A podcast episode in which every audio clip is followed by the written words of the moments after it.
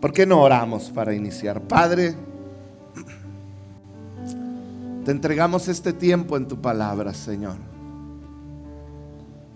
Yo pido que tú estés con nosotros, que tú nos hables, que tu palabra sea la que marque nuestras vidas. Señor, yo te pido que el día de hoy podamos abrir los ojos a lo que sucede en lo espiritual, a nuestra responsabilidad como la iglesia de Cristo, en el nombre de Cristo Jesús. Amén y amén. Hoy, después de ocho sesiones, de ocho partes, vamos a cerrar nuestra serie La tormenta que se acerca. Si no la has escuchado, yo creo que todo papá, todo cristiano tiene que regresar y darle una repasada. Hoy voy a hablar un tema especialmente ah, con muchas aristas, con muchos puntos de vista. Y yo espero que el Espíritu Santo te ayude a, a, entender con el corazón que lo estoy haciendo. Es un corazón lleno de amor, de compasión, lleno de gracia, en un tema difícil, pero que se tiene que hablar y que regularmente no se habla en las iglesias.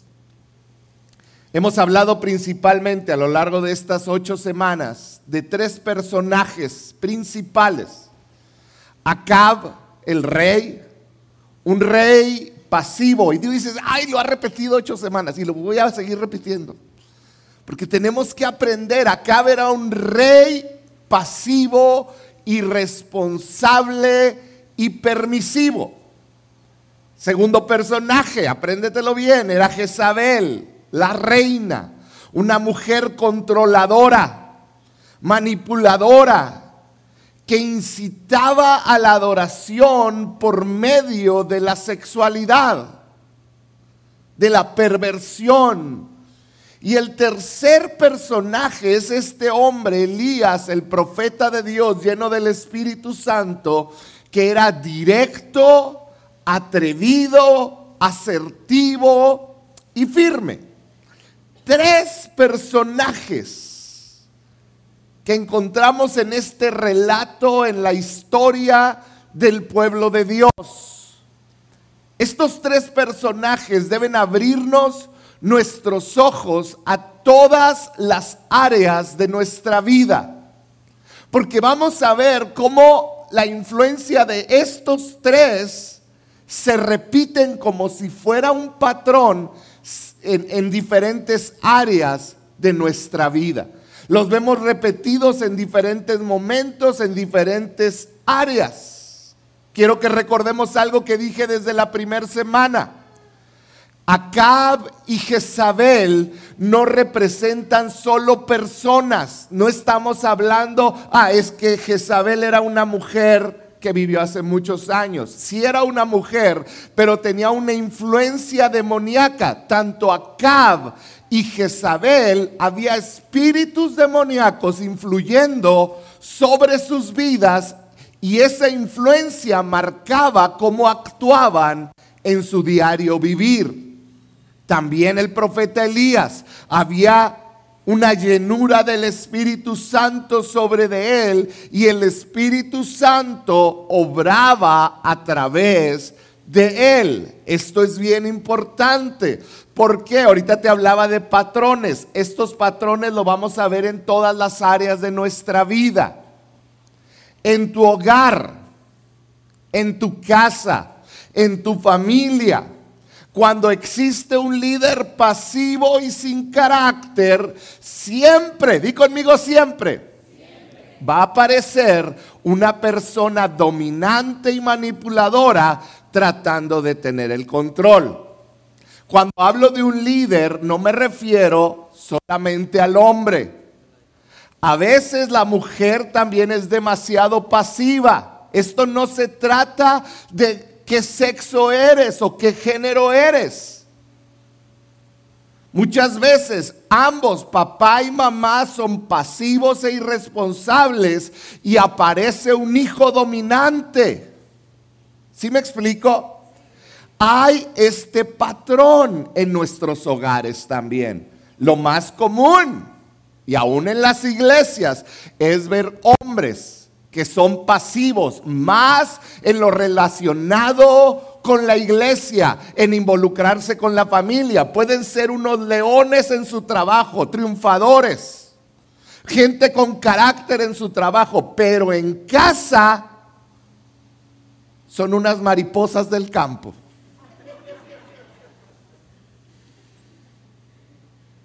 Y cuando un hombre es pasivo en casa, siempre se levanta alguien que le va a decir qué hacer.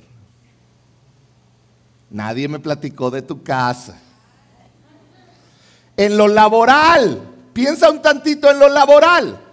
Cuando hay líderes pasivos y sin carácter, siempre, di conmigo siempre, va a aparecer una persona dominante y manipuladora tratando de controlar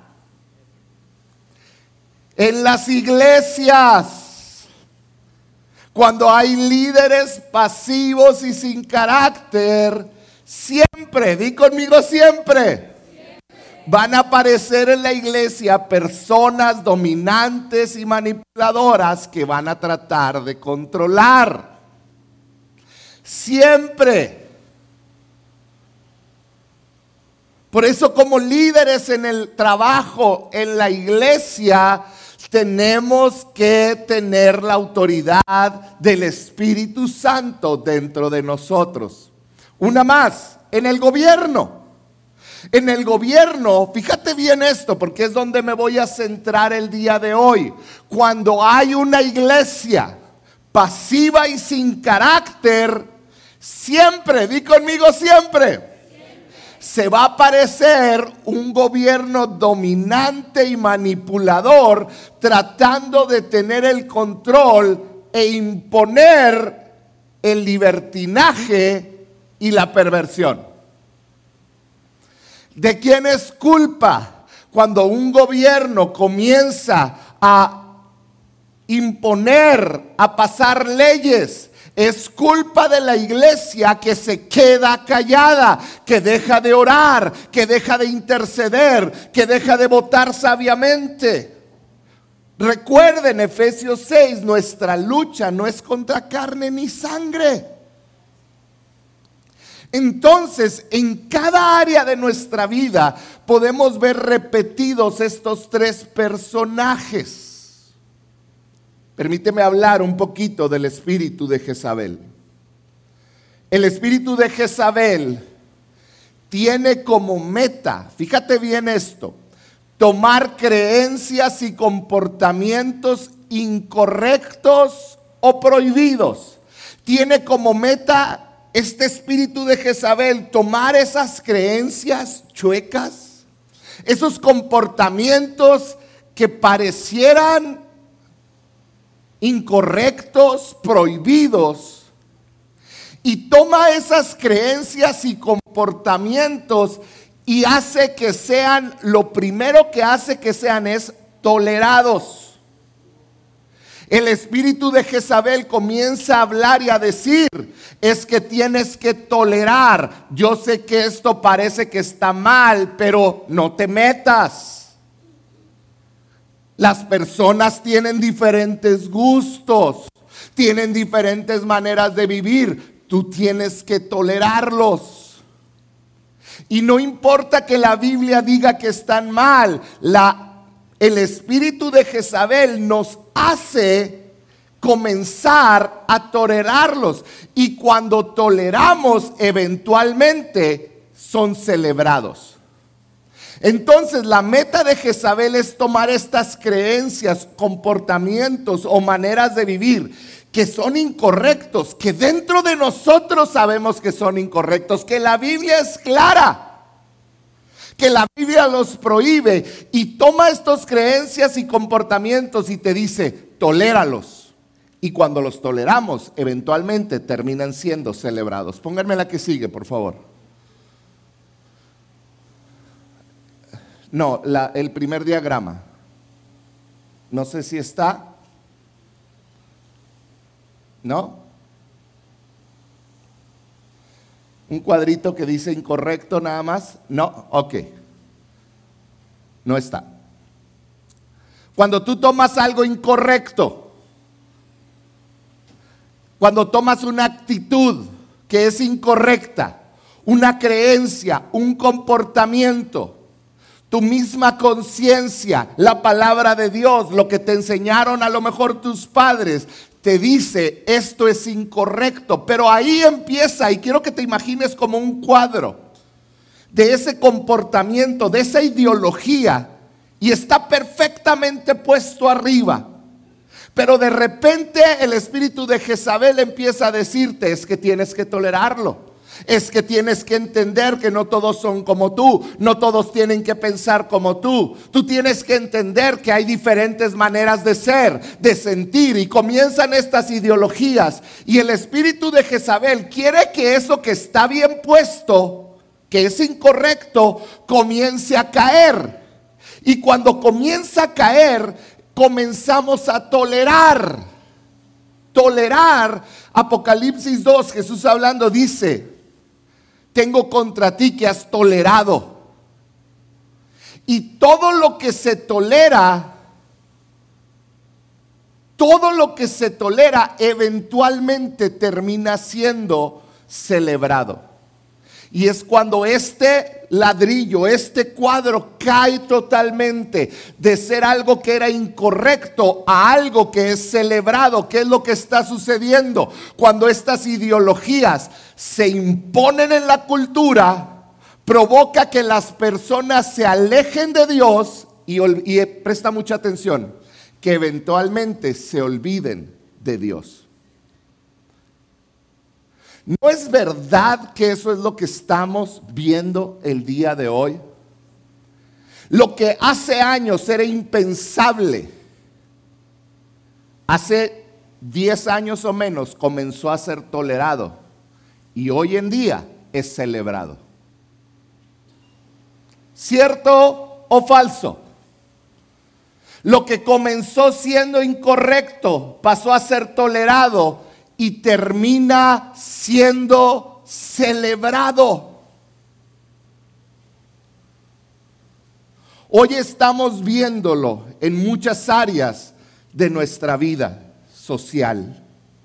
Creo que como individuos, como familia, como sociedad, hoy estamos enfrentando una tormenta que se llama justicia social.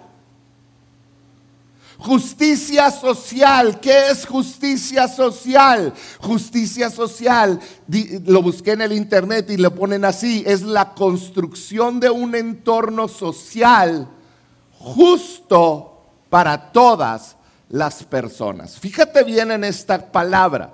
Justicia social es la construcción de un entorno social que es justo para todas las personas.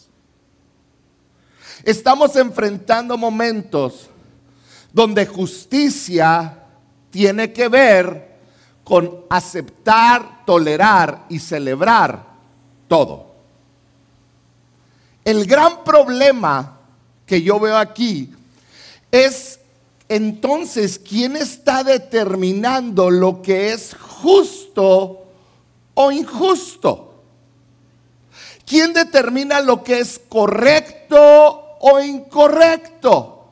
¿Quién determina lo que está prohibido y lo que es celebrado, lo que es castigado y lo que es alentado? Si justicia social es este, esta construcción de un entorno social justo, ¿quién determina lo que es justo? ¿Estás conmigo? ¿Quién define nuestra sociedad? Lo que es justo. ¿Te puedo hablar como pastor un momento? Últimamente he visto como pastor y como papá que hay una batalla en nuestra mente. Y tú vas a decir si es verdad o no. Y esta batalla tiene que ver con el si estoy siendo demasiado intolerante con mis creencias. Estoy tomando la Biblia demasiado literal, pero, pero es que hay diferentes maneras de pensar y nos dicen tanto que llega un momento que tu hijo llega y te dice, papá, no exageres, y tú dices, ¿estaré exagerando? ¿Estaré, estaré realmente yéndome hacia el fanatismo? ¿Cierto o falso? ¿Cierto o falso que hemos tenido estos pensamientos y después de que llega ese pensamiento a nuestra mente, es que todos tienen relaciones sexuales? Tú dices, pues sí, y empieza este conflicto. Y te puedo mencionar otros temas. Pero después de considerarlos, comenzamos a bajar la guardia y a volvernos cada vez más tolerantes ante situaciones que no deberíamos serlo. En otras palabras, la tolerancia provoca pasividad como la acabo.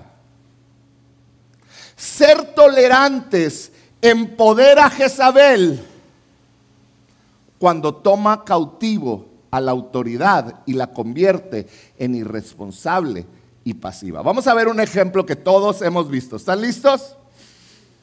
Espero no meterme en problemas después de esto. Todos han oído de la tienda Target, ¿verdad? Estamos aquí en la frontera, todos escucharon los problemas que hubo este año con Target. Creo que desde aquí mencionamos algo. Esto no comenzó en el 2023, en el 2012. Target comenzó a crear y vender mercancía para el mes del orgullo gay. Mes de junio. 2012, 11 años atrás, comenzaron a producir y vender ropa de este tipo. 2016, adelántate cuatro años. Target, esta misma tienda, quitó las restricciones en los baños. Tu percepción de tu género determinaba si entrabas al baño de hombres o de mujeres. Este fue un gran revuelo hace siete años. Porque en Target, si un hombre que se consideraba mujer podía entrar al baño con tu hija de siete años, que fue lo que me sucedió a mí. Y este fue un gran revuelo, pero esto sucedió en Target. Vamos nosotros seis años más adelante, 2022. En el 2022, Target comenzó a vender una marca de ropa interior para ayudar a las personas con disforia de género. El hombre le ayudaba a estas ropas interior, le ayudaba el hombre a parecer mujer. ¿Qué es esto? A ver si lo puedo explicar bien.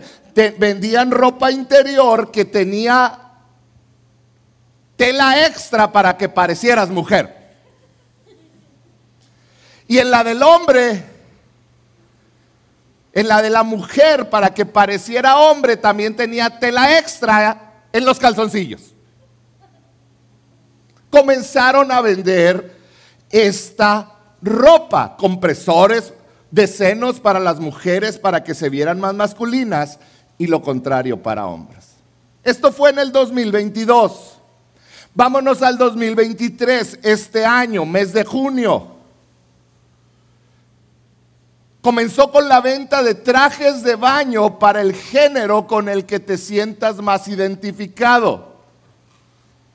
Comenzó con la venta de ropa para todas las edades, con ropa y mensajes que apoyaban y que, y que alentaban a la comunidad LGTB.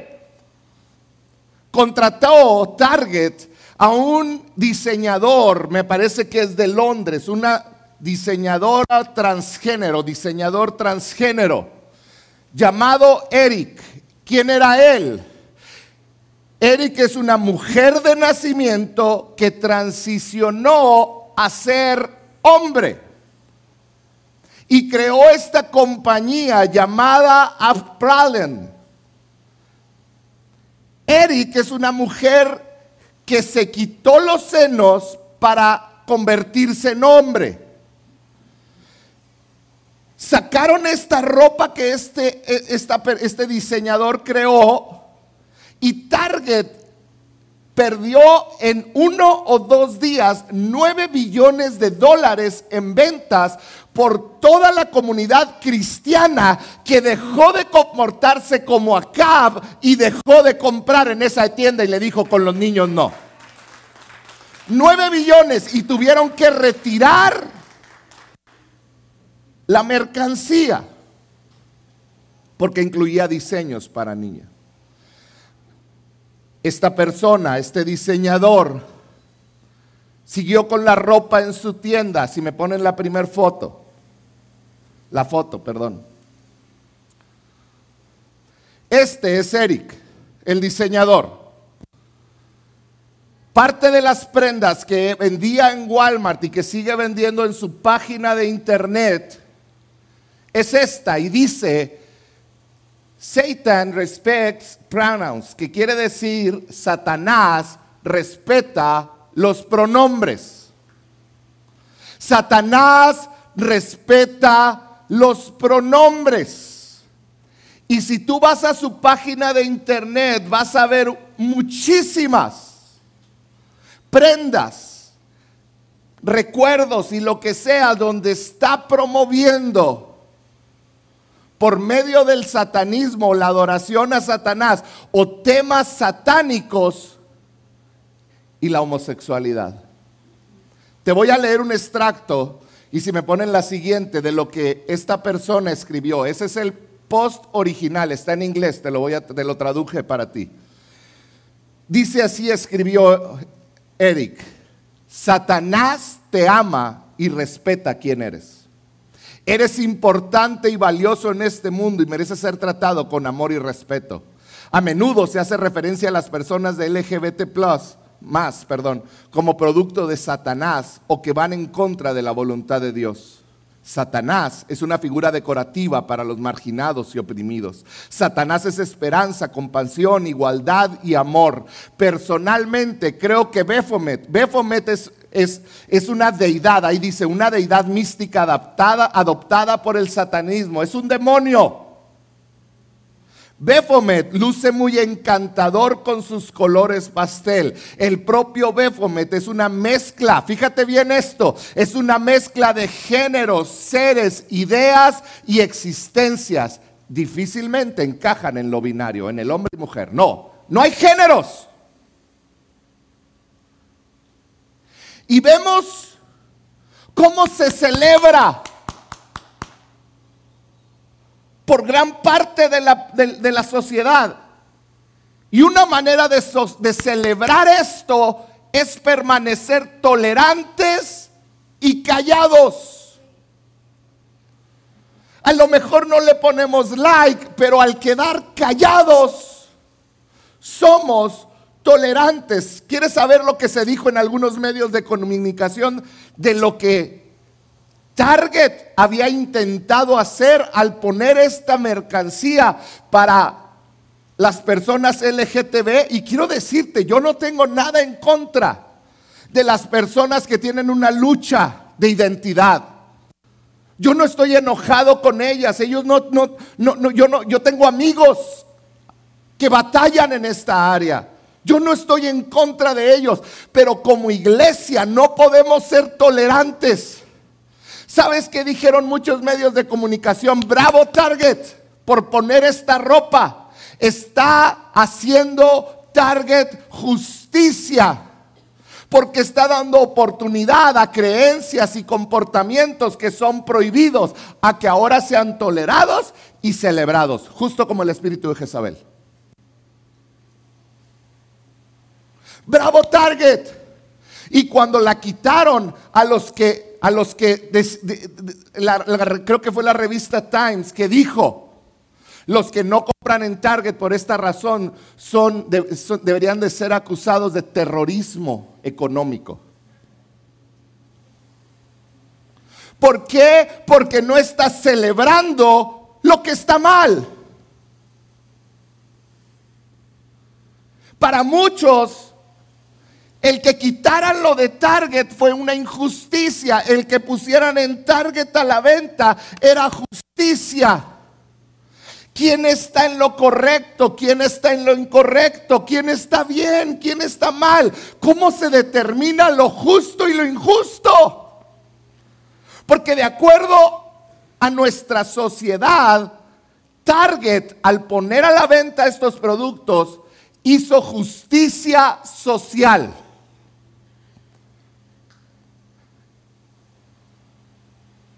¿Quién determina qué es justo y quién es injusto? Vamos a la Biblia.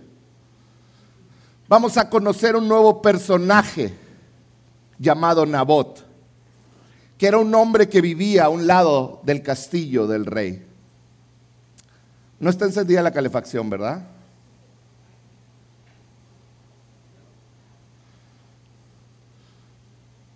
Un tiempo después sucedió lo siguiente.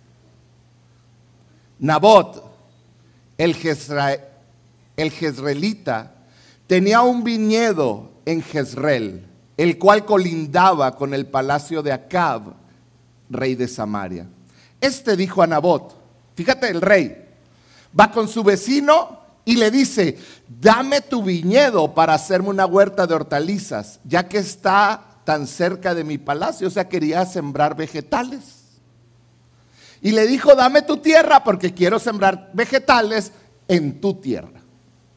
A cambio de él te daré un viñedo mejor o si prefieres te pagaré lo que valga. Pero Nabot le respondió, el Señor me libre de venderle a usted lo que le dé de mis antepasados. Acab se fue a su casa. Fíjate cómo se fue Acab. Acab se fue a su casa deprimido y malhumorado porque Nabot el jezraelita le había dicho, no, no puedo cederle a usted lo que heredé de mis antepasados. De modo que se acostó de cara a la pared. ¿Y qué dice?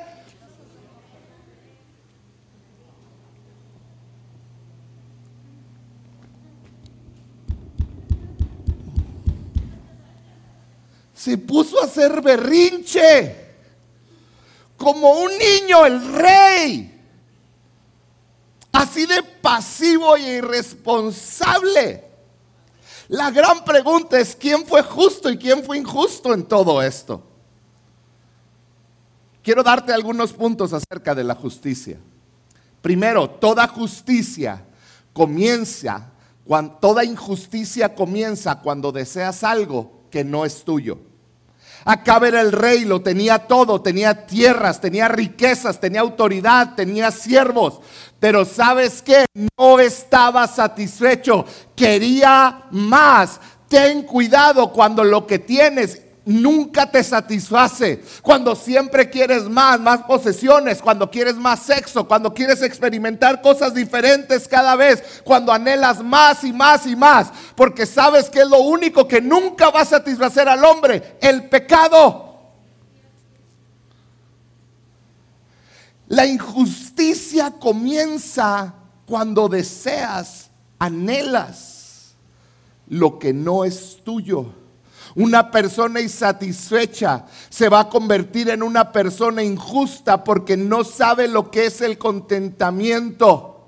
Acab sentía que lo merecía todo, era el rey, así que manipuló todo su entorno con sus emociones.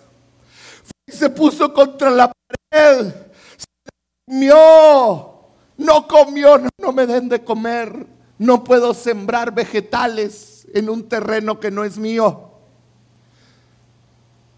¿Puedo hacer un paréntesis aquí? Ten cuidado con los manipuladores emocionales.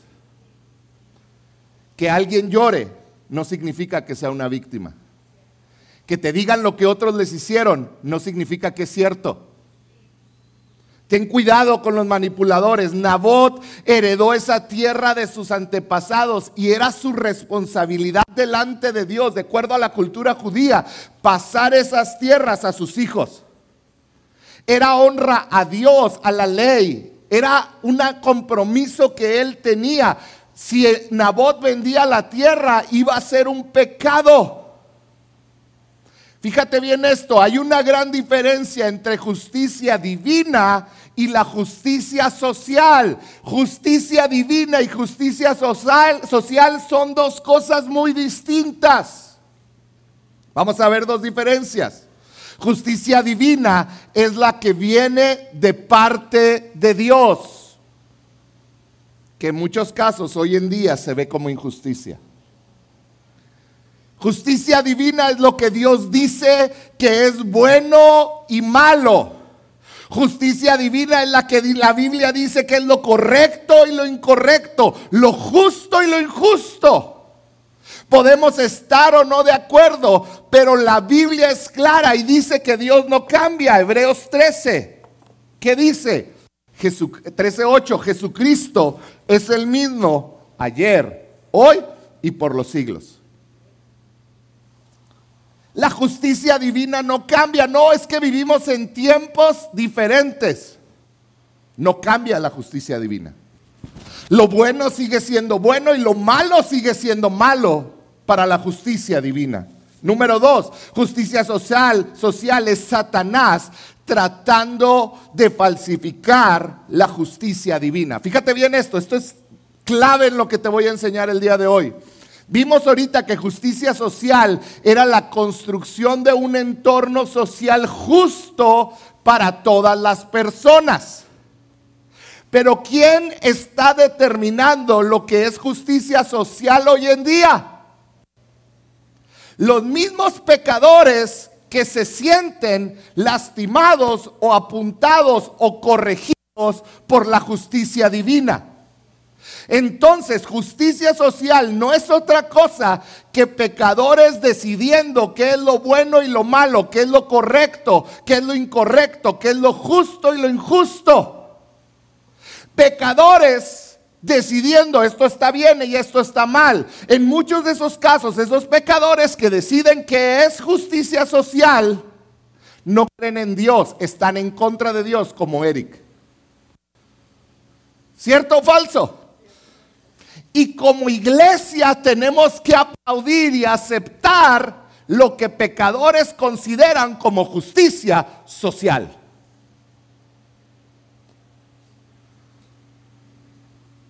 Cuando existe un conflicto en tu vida, en tu familia, en tu negocio, en la sociedad, cuando existe un conflicto y no sabes qué es justo y qué es injusto, ¿quién decide? ¿El gobierno? Como vamos a ver que decidió acá ahorita? ¿O la gente, el pueblo, como lo decidieron con Jesús, crucifíquenlo? ¿O es Dios? Como iglesia tenemos que tener bien claro quién es el único justo. ¿Cuál es la verdad? ¿Qué es lo correcto y lo incorrecto? ¿Quién determina lo justo? Tú no puedes entender lo que es la justicia hasta que conozcas la palabra de Dios y a su espíritu dentro de ti. Tú no puedes entender lo que es justo. La gente no lo puede entender porque no conocen la palabra de Dios. Salmo 25, 8 y 9 dice, bueno y justo es el Señor. Bueno y justo. Por eso les muestra a los pecadores el camino. Él dirige en la justicia a los humildes y les enseña su camino. Hoy en día muchas cosas son declaradas justas, pero en realidad son injustas.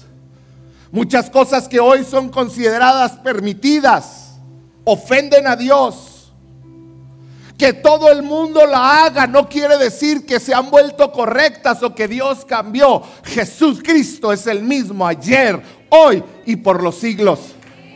Hay una gran diferencia entre justicia social y justicia divina. Muchos de los que hacen las leyes hoy en día no creen en Dios. ¿Cómo van a ser leyes justas si no creen que van a rendirle cuentas a Dios. ¿Cómo?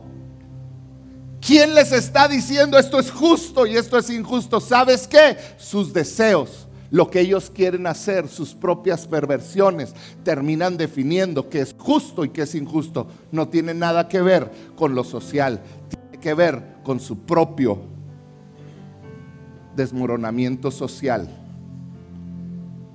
y terminamos celebrando cuando callamos.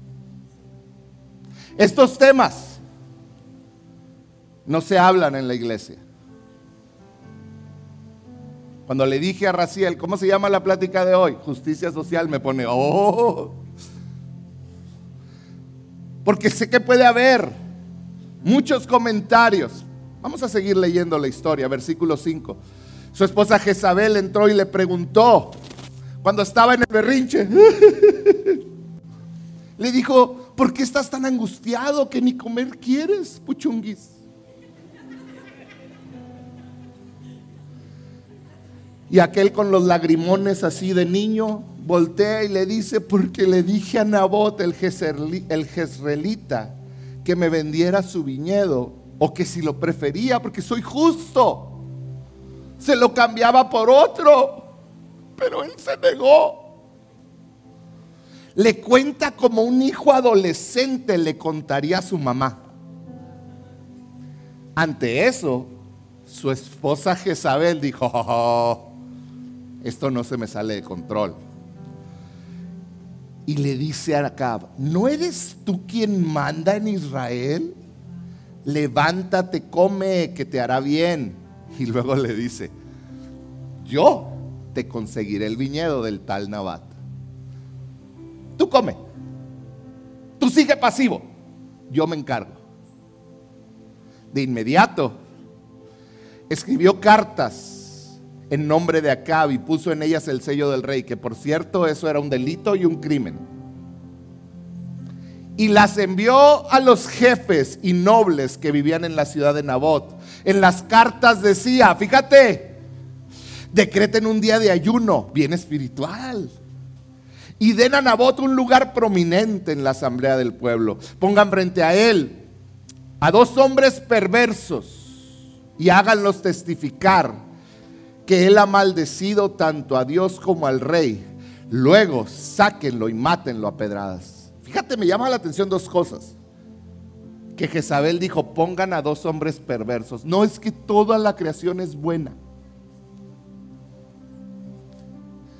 Hay hombres y mujeres perversos y malos.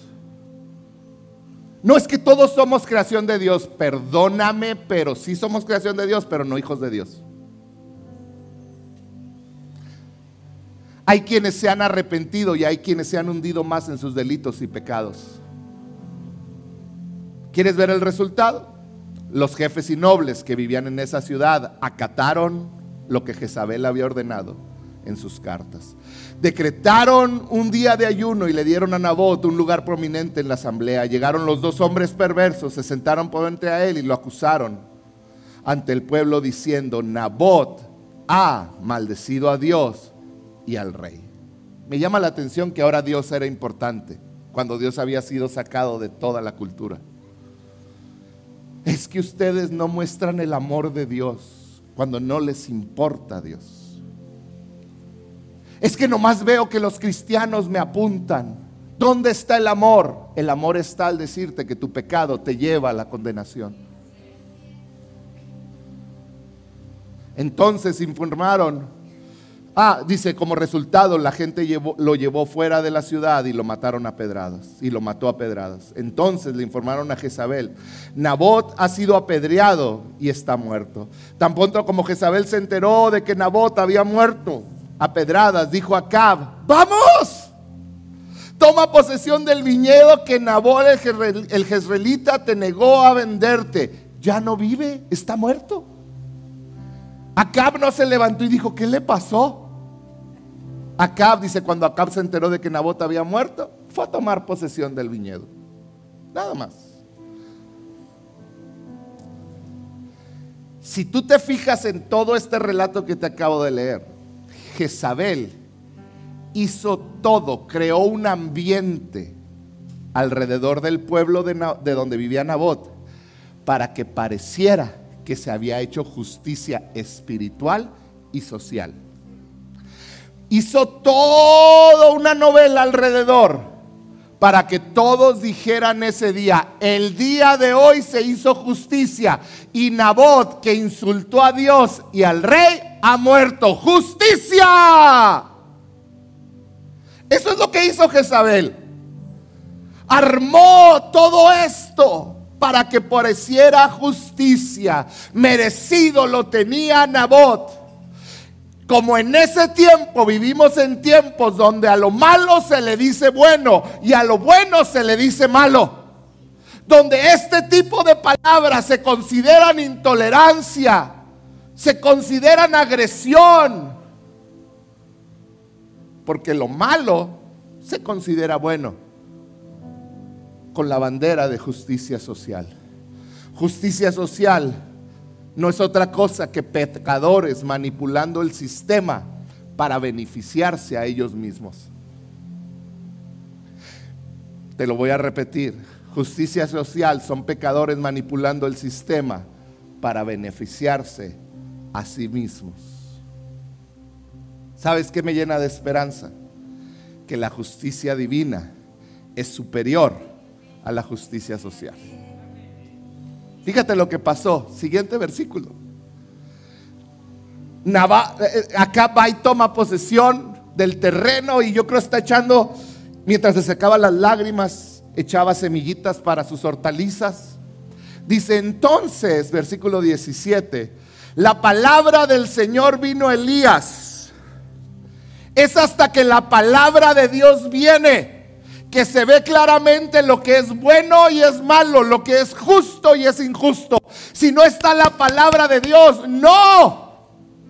Dice, vino la palabra de Dios sobre Elías y le dijo, ve a encontrarte con Acab, rey de Israel, que gobierna en Samaria.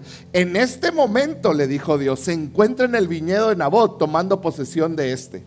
Dile, así dice el Señor, ¿no has asesinado a un hombre y encima te has adueñado de su propiedad? Aquí me, tengo que parar y hacerte una pregunta. ¿Quién mató? ¿Quién mató matar a Nabot? ¿Y a quién culpó Dios de haber matado a Nabot? A Acab, porque la autoridad está sobre la, el líder principal.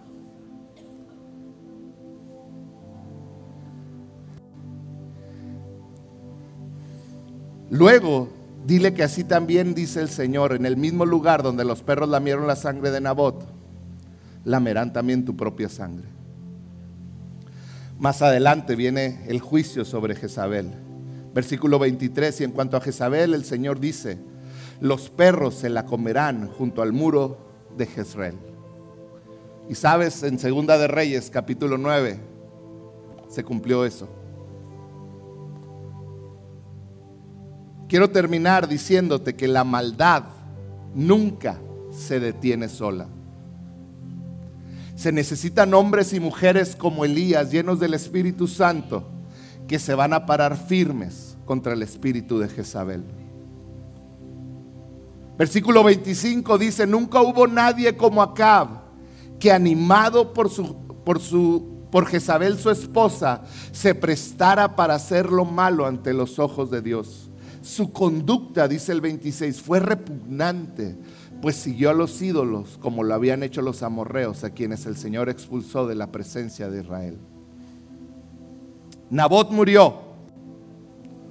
Su reputación fue destruida, su familia afectada, se quedaron sin un lugar donde vivir, sin herencia. Para todo el pueblo se había hecho justicia social. Pero Dios sigue siendo quien reina y quien gobierna. Él vino a hacer justicia divina por medio de un hombre que amaba a Dios llamado Elías. Dios por medio de Elías se levantó y llegó, hizo justicia. Y si tú lees, se cumplió cada palabra de lo que Elías dijo. ¿Cómo necesitamos que se levante el pueblo de Dios? Que Dios quite de nuestro ser la actitud de Acab. Que quite de nuestro ser esta actitud, no es que es la justicia social. No se trata de hacer lo injusto, se trata de hacer lo justo, de acuerdo a la palabra de Dios. Como pueblo de Dios tenemos que orar, despiértanos. Porque quiero decirte que así como Dios culpó a Acab de lo que había hecho Jezabel, Dios va a culpar a la iglesia de lo que ha dejado de hacer por permitir que Jezabel crezca y la maldad aumente. Tenemos que pararnos firmes. ¿Dónde comienza esto? En nuestra casa. Hombres que están aquí, tienes que dejar de ser una cab que te traen a la iglesia por las mañanas. ¿Qué haces? Como que haces en casa. No nada más comienza en nuestras casas, sigue en nuestros trabajos, en cada área de nuestra vida, en la iglesia. Tenemos que pararnos firmes. Tenemos que pararnos firmes de acuerdo a lo que Dios dice que es correcto y es incorrecto, aunque nos cueste todo. A Elías no le importó pararse frente al rey y apuntarle el dedo y decirle lleno del Espíritu Santo, tú lo has hecho. Tú has sido injusto, has matado al justo. Tú y yo tenemos una esperanza en Cristo. Tenemos una esperanza en Cristo, pero tenemos que vivir de acuerdo a esa esperanza. Él nos ha salvado y nos ha librado porque tenemos un propósito en esta tierra. Y es llevar la justicia divina. Es orar que todo esto que está sucediendo a nuestro alrededor, toda esta tormenta que se acerca a nosotros, pueda ser detenida y que no toque ni a nuestra familia ni a nuestro país. Es nuestra responsabilidad, iglesia. No podemos hacernos de la vista gorda. Este no es un mensaje de odio. Este es el mensaje de amor más grande que yo te puedo dar. Yo no estoy en contra de la comunidad LGTB. Yo no estoy en contra de aquellos que piensan distinto, que quieren vivir distinto. Yo les amo. Pero es mi responsabilidad como hombre de Dios, como líder de mi casa, como líder de una iglesia decirte que lo que están viviendo está mal y los va a llevar y cada día que viven acumulan ira de Dios para el juicio, dice Romanos. Tenemos que levantarnos y tomar nuestras armas espirituales y luchar y pedirle a Dios que se haga justicia. Que se haga justicia. ¿Por qué no te pones de pie?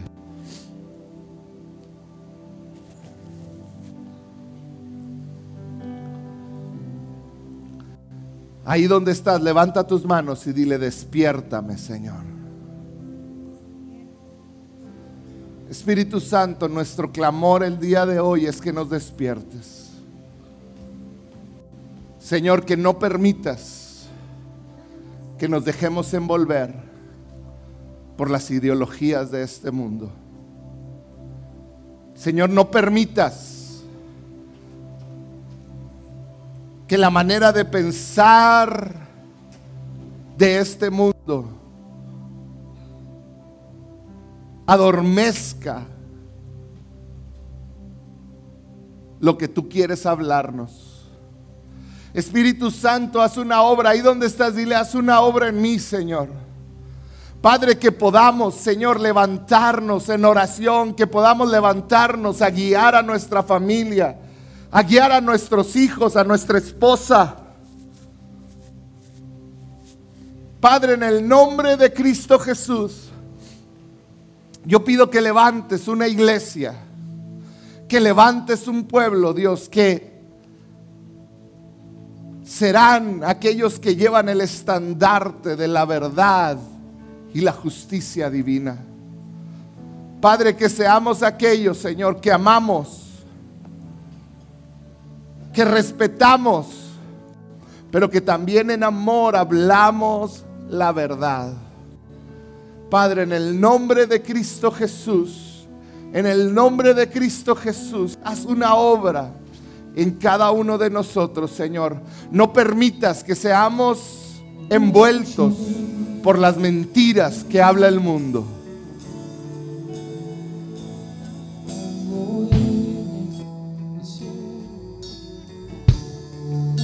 tu gracia.